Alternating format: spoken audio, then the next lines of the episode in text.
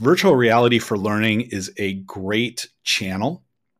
Uh, I don't believe it is going to be the one channel that is going to replace everything else.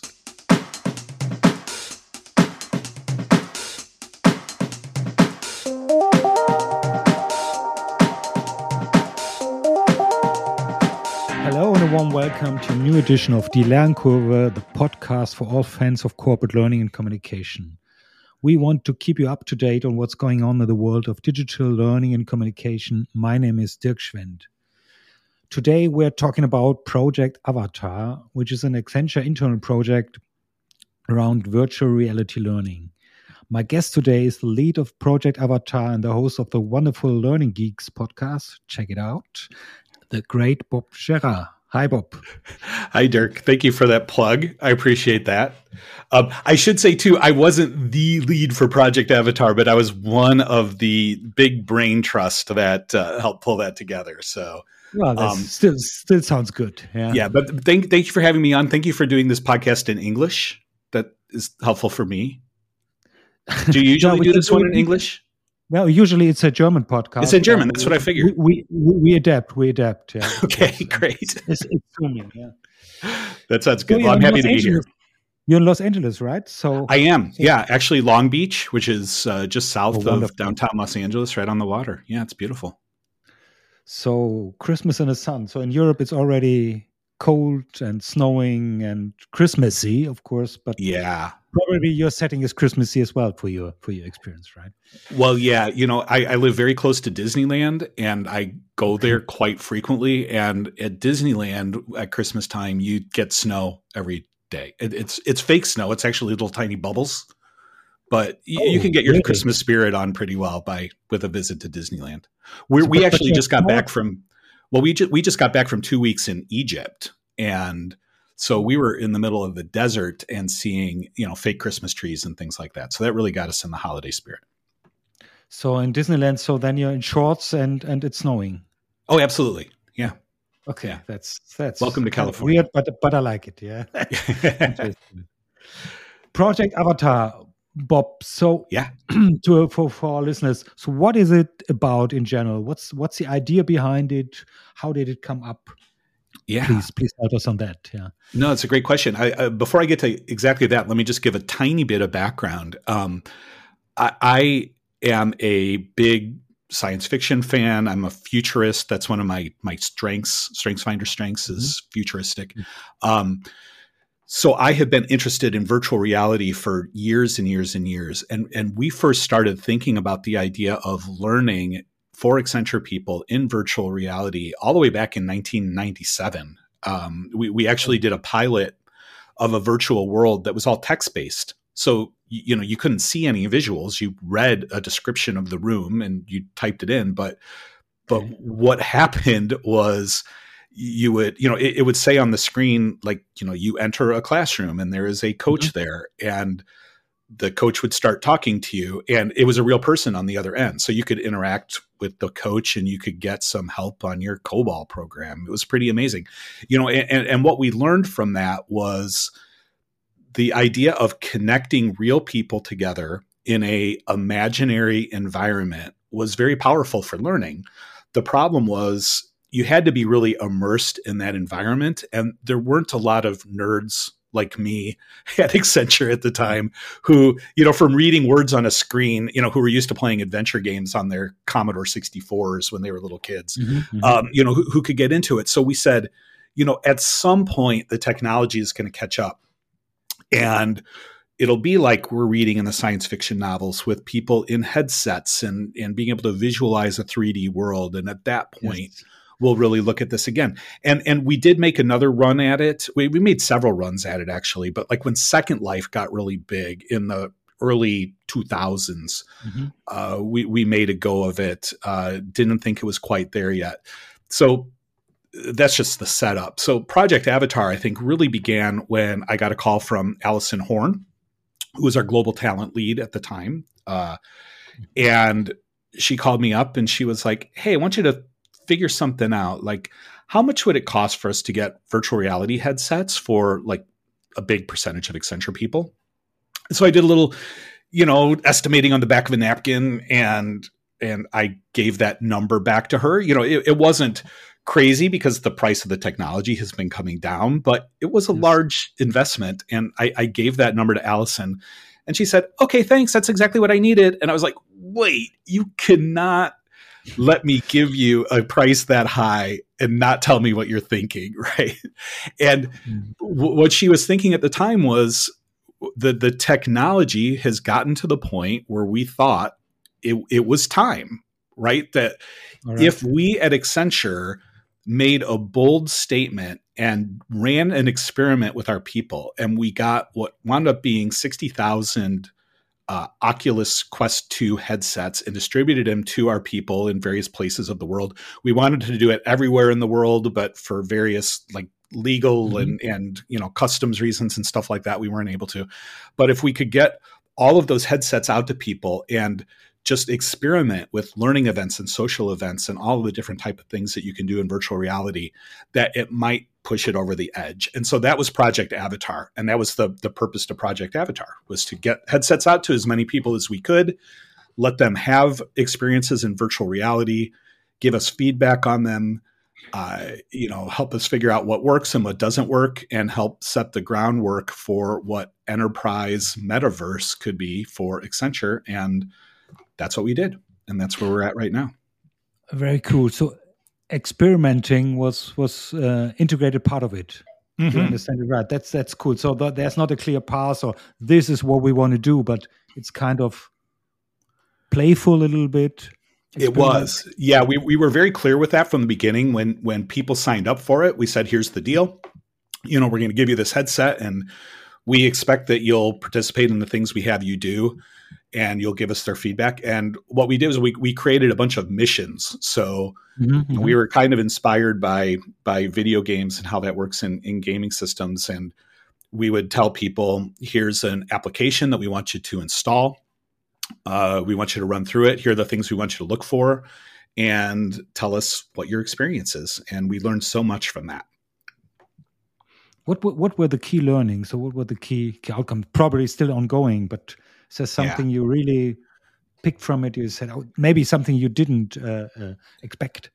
Well, I alluded to this a little bit earlier. Is we, we confirmed that the killer app in virtual reality is connection with humans, and mm-hmm. so by far the most popular experiences that we did as part of Project Avatar was by using AltSpace VR, which is Microsoft's platform for, mm-hmm. for mm-hmm. building virtual worlds, and creating environments and then creating events where people could come together and connect and learn from each other and talk and network and sometimes just have fun and have have parties. You know this time last year uh, we were doing so many holiday parties in the virtual world. Uh, th- th- that was like the top connection uh, or the, the, top application. Sure. so we learned that that people and i think a lot of this had to do with coming out of the pandemic, right? Is you know right. we were we were coming out of the pandemic, but we still don't have quite the freedom to travel or to get together live that we had before, and so people were hungry to connect. And it's really true that when you're in an environment like AltSpace and you're talking with another person, uh, for the first minute or two, it feels like you know you're just talking to a little avatar, to a mm-hmm. cartoony mm-hmm. avatar as part of a video game. But after about a minute or two, that goes away. And then it feels like you're talking to the real person. And you really have that sense of connection.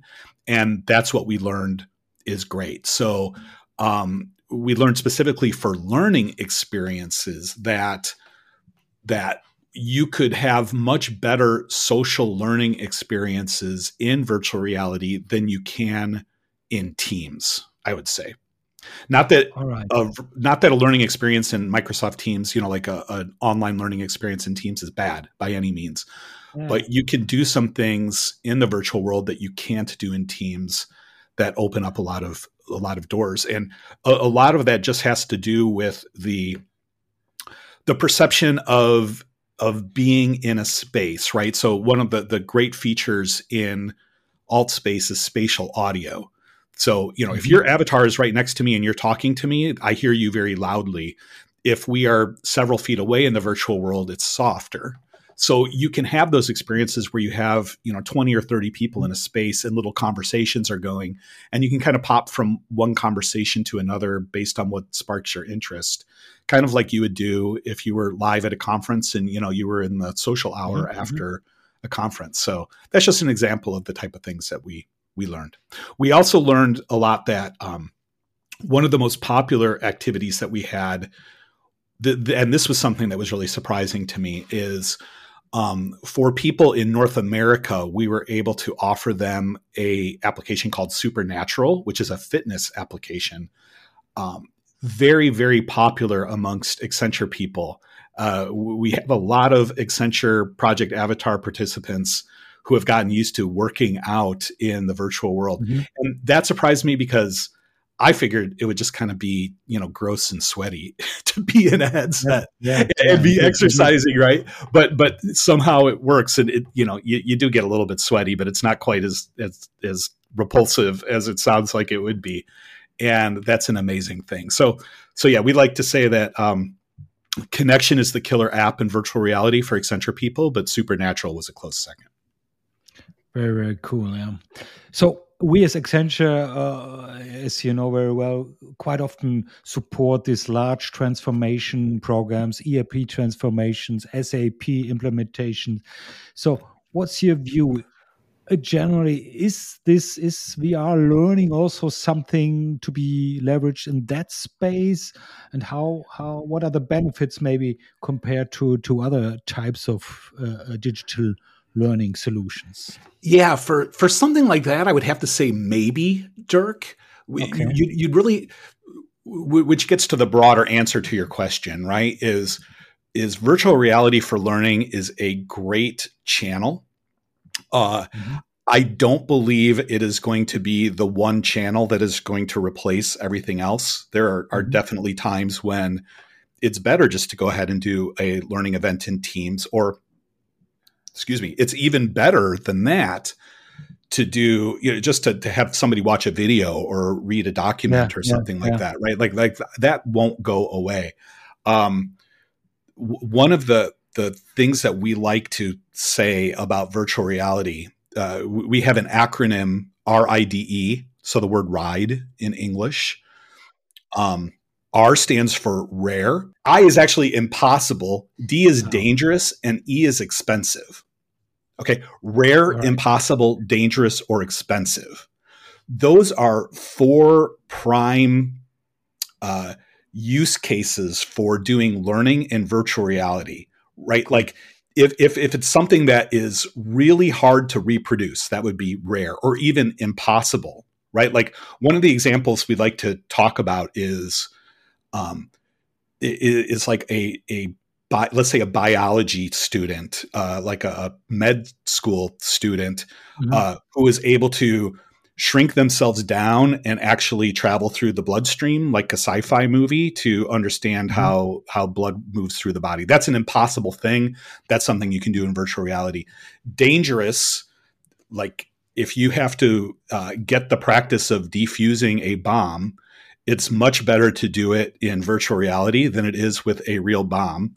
And usually, expense- yeah. yeah. usually, right? And expensive is, you know, like w- w- another example that is used quite a bit is like training people on how to work on an oil rig where mm-hmm.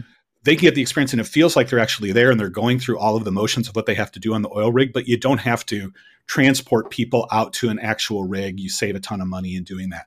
So, rare, impossible, dangerous, and expensive, those are all really good criteria for what makes for a good uh, learning experience in virtual reality.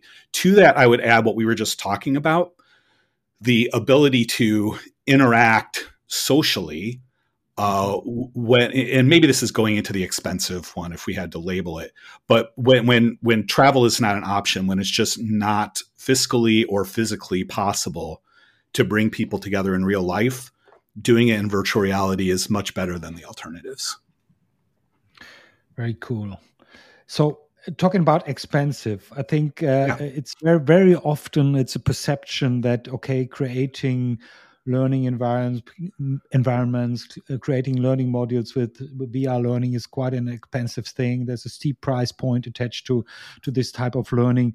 So, um, how is it possible? Is it possible to to to, to make a point for for VR learning? Uh, and to maybe arrive even at, at very cost efficient uh, yeah. uh, solutions what you described before, of course, it's always a relative thing. Yeah, if you do not have oil rig at hand, it's of course it's not so expensive to create it uh, uh in a VR setting. Yeah. Yeah. Well, I, I will. Uh, I'll start by saying, yeah, I'll be a good consultant and say it depends. it depends on what your needs are and what you're actually trying to build. But I would say. Um, it doesn't have to be quite as expensive as you are probably thinking. So let me kind of run down that from high to low.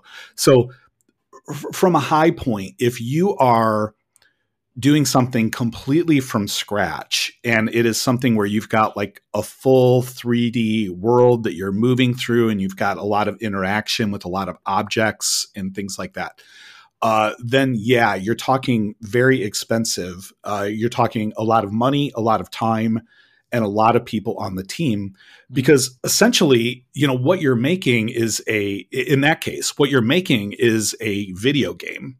Like it's like a triple A computer game that you are creating. And so it's the same people with the same skills that you need to do that. You need uh, narrative developers, you need storyboard artists, you need 3D artists, you need coder. You know, you, you just need the whole nine yards.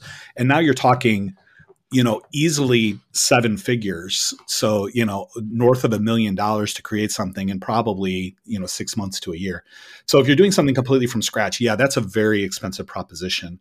But there are tools that you can use in order to create learning experiences that really ratchet that down. So, one of the partners that we've been working with from the beginning of Project Avatar, and now we are very strong partners with them. We at Accenture, through Accenture Ventures, have made an investment in them and we do services for them. You know, it's one of these mm-hmm. agreements. We're very good friends with them, let's put it that way. Um, is a company called Talespin and they have a development tool environment called Copilot Designer. And that lets you build what we call conversation simulations. So okay. if you have a learning experience where you know you, you want it to feel like you're having a conversation with somebody, uh, you can create that where you're sitting across a table or whatever from an avatar they talk to you, they engage with you in a conversation. When it gets to a point where you're supposed to respond, you'll have three or four different options of how to respond. Mm-hmm. You, you don't click on it, you actually say out loud what you would be saying. And then the narrative branches and they respond to you based on what you say and you get feedback on your your mm-hmm. answers and things like that building a learning experience with Talespin is order of magnitude more than an order of magnitude less expensive than what I was talking about before. So, you know, you can do a good 15 to 20 minute learning module in Talespin more like in a matter of six to 12 weeks and for on the order of, let's say, you know, $75,000 maybe, you know, just approximate. Uh, it depends on how complex it is and all of that kind of stuff. So, you know, now you're starting to talk more reasonable and something that is, is more parallel to a yeah. online learning situation. And then like with AltSpace and um, you know we, we've been doing a lot of work in AltSpace to build our social spaces you could kind of argue that that's practically free right at mm-hmm. least right at this very moment as we're recording this uh, that tool is offered by microsoft for free and it's very easy to go in and and customize it and set up a world where you just have to set up an event and invite people into it and have a learning experience. So, um, you know, of course, nothing's absolutely free. You're going to need some support costs and all of that sure, kind of sure, stuff. Sure.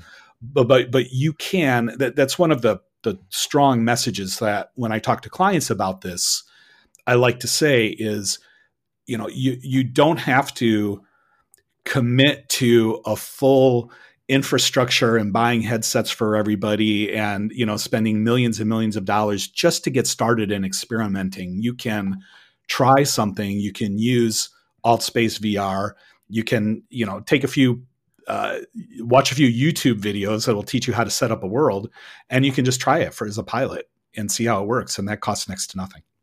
And it's and it's all relative, yeah. As you just mentioned, the mm-hmm. oil rig uh, example, it's uh, definitely less expensive than than making an Or, uh, oil rig available, yeah. Sure, so yeah, that's that's yeah. the key thing. Talking about the experience, you, you mentioned it coming coming to this experience aspect a little bit more. So, what was your experience and your perception? How easy or difficult is it for the for the average learner to to get used to it, to figure out how to move around and participate in an immersive learning event?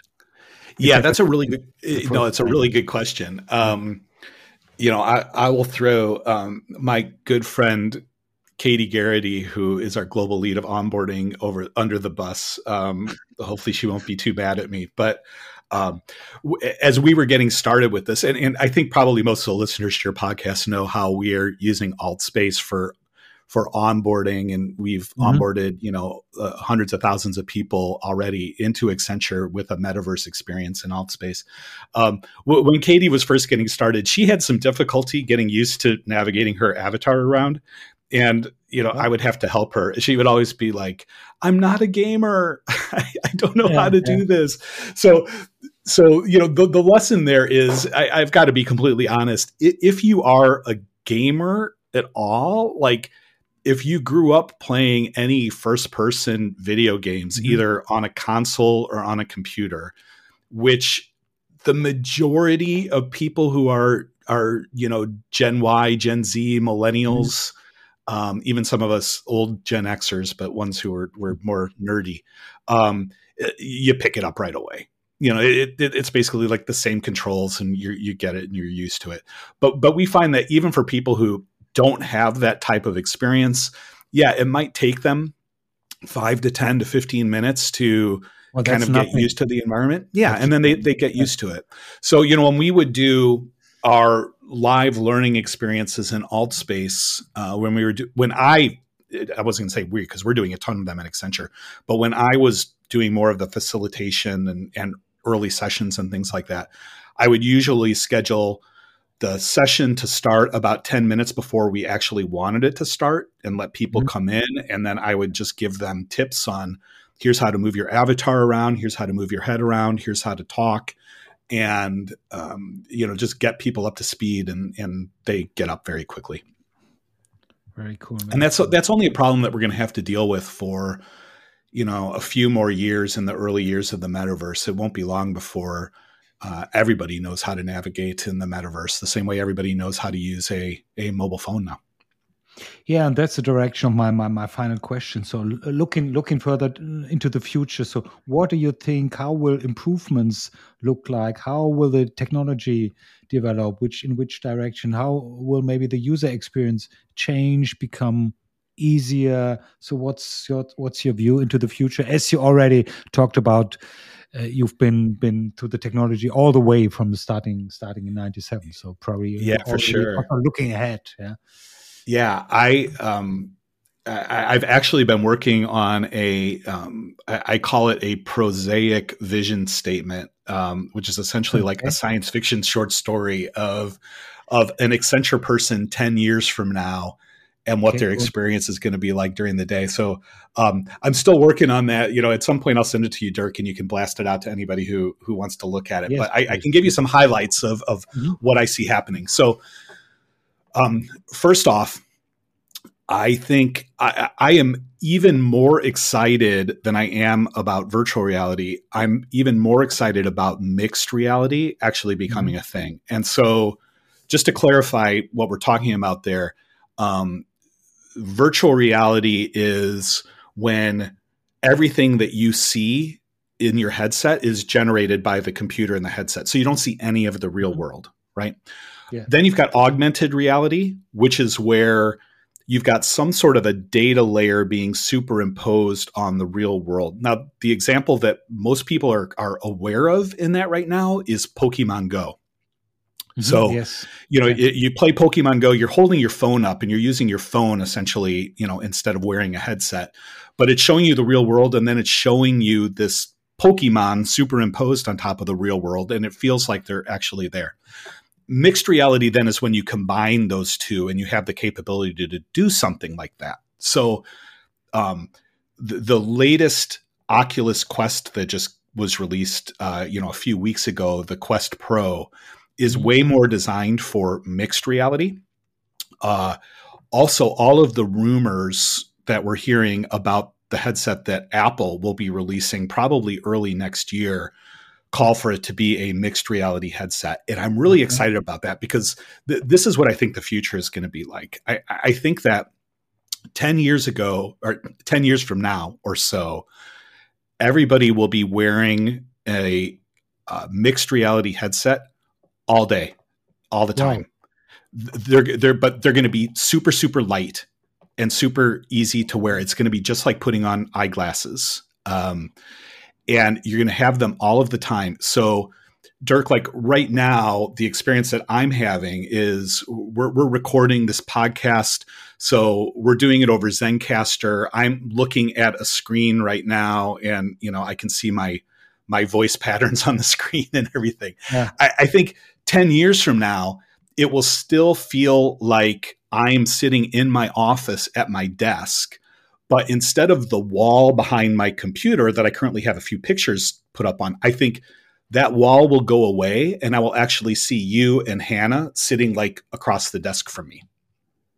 Oh, well, that's right. That's a it, cool prediction. Yeah. Right. It, or, or, you know, or another thing is like we could be working together on a project. Say we're working together on a PowerPoint presentation and you know i'm sitting at my desk i've got my computer screen up the powerpoint is there but like if i look to my right i would see a chair which is all generated by the computer and you would be sitting in that chair and it would be just like you and i are sitting next to each other mm-hmm. mm-hmm. having that conversation feeling 100% like we're actually really there and then at any point we could say hey let's get out of your office and let's go to you know a virtual reality hub. Let's go to an innovation hub and we could go to a 100% virtual place where it feels like we're actually there. But uh, you know physically we're sitting in our offices uh, on different sides of the world but it will feel like we're going into an environment where we have access to all sorts of tools and learning experiences and the potential to defuse bombs and all of that kind of stuff. So um, eh, you know I, I think it's going to get to the point where it really is kind of indistinguishable from reality and the the opportunities that open up for learning and on the job support are just uh, amazing from there. Yeah, that's really sounds sounds amazing. In ten years from now is not that far away. Not that long, right? Yeah, yeah. That's that's really cool. Yeah, Bob, many many thanks. Thank you, Dirk. Great insight and perspective. It's been very very uh, inspiring and really helpful for for me and for Hannah. Of course, for the audience. Uh, I hope so. And thank Great. you again for, for taking the time uh, uh, to talking to us. Uh, yeah, thanks a lot. Anytime. Um, it was great chatting with you. Yeah, if, if anybody years, wants to get a hold of me, ping me. Yeah. yeah. 10 years, we're going to do the, the next podcast and see how this goes. right? we will. That'll sound great. Thank you. Bye bye. Okay. Thanks.